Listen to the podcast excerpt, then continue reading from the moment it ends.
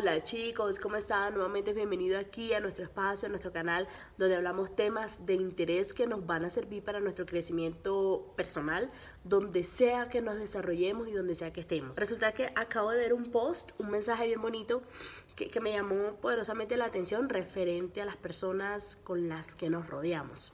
Y es de lo que hoy eh, quisiera que, conversemos. Y antes que nada, eh, yo creo que algo importante aquí eh, es dejar claro que cada uno de nosotros escogemos las amistades y las personas que queremos que, no, que nos acompañen en, nuestro, en este camino de la vida. ¿sí? Aquí no hay personas correctas o incorrectas.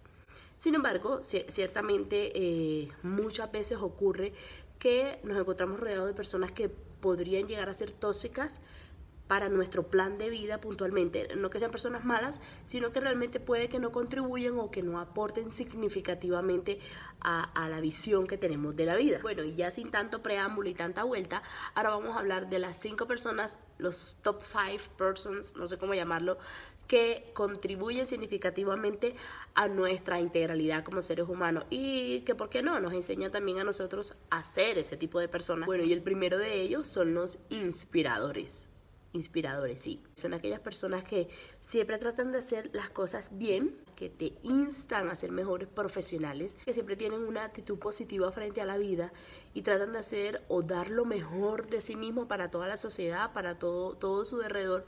Y por ende te enseñan a ti o dan ejemplo, son ejemplos a seguir para que tú a través de ellos te inspires y busques tu versión de ti misma. Aquí hay algo súper importante y es que yo no puedo vivir la vida de Ana, Juan, Pedro, Lucho o el que sea, ¿sí? Yo tengo que ser la mejor versión de Zenaida.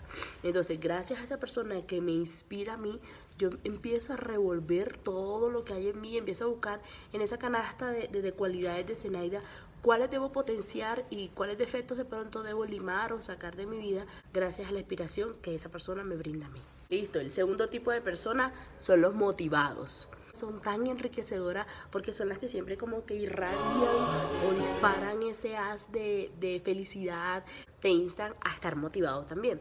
La antítesis de los motivados son aquellas personas que son em, como quejonas, como que nada les parece, nada les gusta y siempre tienen una actitud negativa. Entonces, estas personas que son contrarias a las que estamos hablando son las que nosotros debemos inspirar para ayudarles. Pero primero nosotros debemos alimentarnos de estos cinco tipos de personas de las que estamos hablando hoy para poder ayudar a otros. Entonces, los motivados siempre nos van a ayudar a nosotros a pensar el lado extremadamente bueno de cada cosa, nos van a ayudar a, a ver, a examinarlo todo, tomar lo bueno, quitar lo malo y decir, hombre, de este proyecto esto es lo mejor. ¿sí? Apalanquémonos en esto, que es lo más positivo. Y sobre esto trabajamos sobre lo más difícil, sobre lo más negativo. Ah, no te preocupes, estamos juntos. Sí, son esas personas que como que te dan ánimo, como que son coach, como que te entrenan en, en fortalecer muchísimo tu carácter o tu vida en pro o viendo solamente bajo los lentes de la positividad.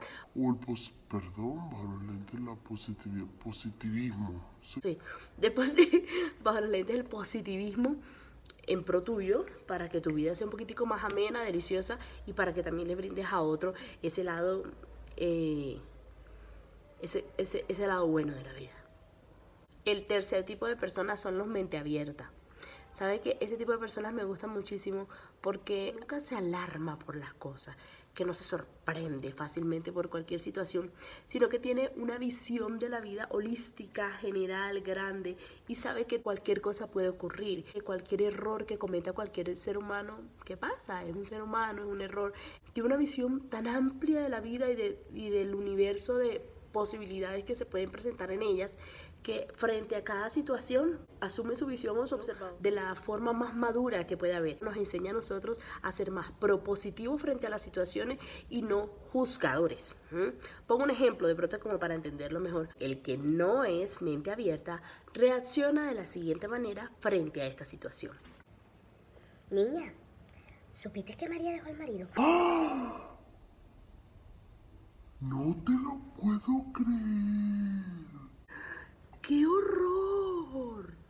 Eso se venía a venir. No, qué mujer tan irresponsable. Y con dos hijos. ¡Qué horror! Bueno, pero ella tendrá sus consecuencias. Ya vas a ver tú. Qué mal eso.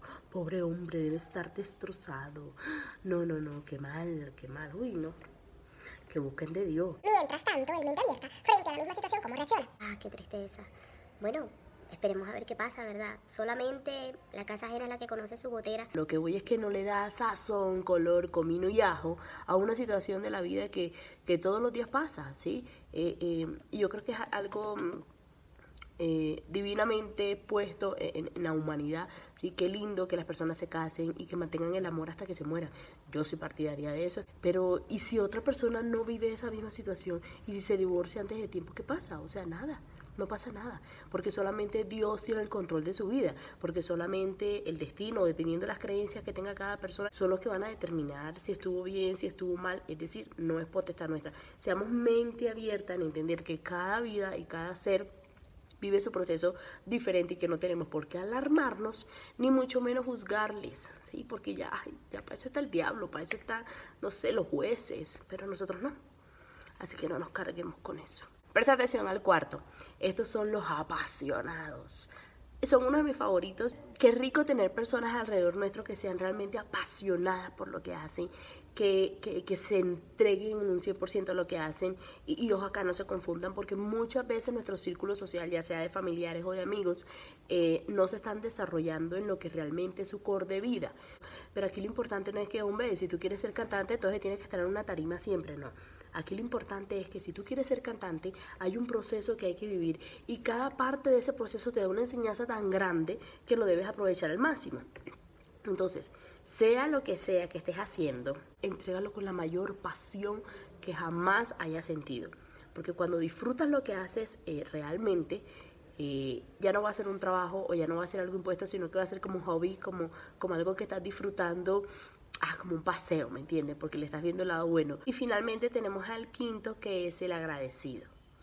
Este, yo, yo creo que yo estoy rodeada de mucha gente que, que es agradecida y también que no lo es.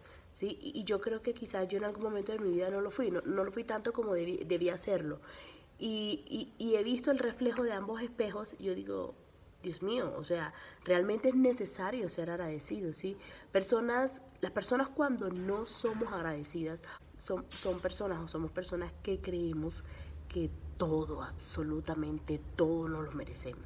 Es porque tú das por hecho de que eso, pues, a ver, obvio, te debía llegar, obvio debía recibirlo, es que él me tiene que atender así, yo debía haber recibido ese ascenso, es que a ver, yo me debía haber ganado esa beca si soy la mejor, ¿sí? Entonces cuando tienes muy buen concepto de ti misma, eres una persona que se te va a dificultar demasiado ser agradecido y no hay nada más antipático en esta vida que una persona que no agradezca, ¿sí? Así que desde la cosa más minúscula a la cosa más grande que recibamos de otros seres humanos o de la vida misma, hombre, sea agradecido porque eso usted no se lo merecía. Hay personas que trabajan mucho, que le entregan todo, que lo dan todo y no les llega la oportunidad. Así que no todos tenemos esa bendición o esa dicha de la vida de recibir lo que querramos. Entonces, de ahora en adelante, incluso al levantarse, gracias por este día. Y a toda persona que se le cruce en camino, que, que, que le, que, que, le detenga el ascensor para que usted pueda entrar, dele la gracia. Ay, muchísimas gracias, tan bello, gracias. Porque no tiene la obligación, nadie tiene la obligación con nosotros. Entonces, hacer más agradecidos. Niño, comparte esta información que le puede servir a cualquiera. Eh, ¿qué, más, ¿Qué más se le da? Like, compartir, comentar.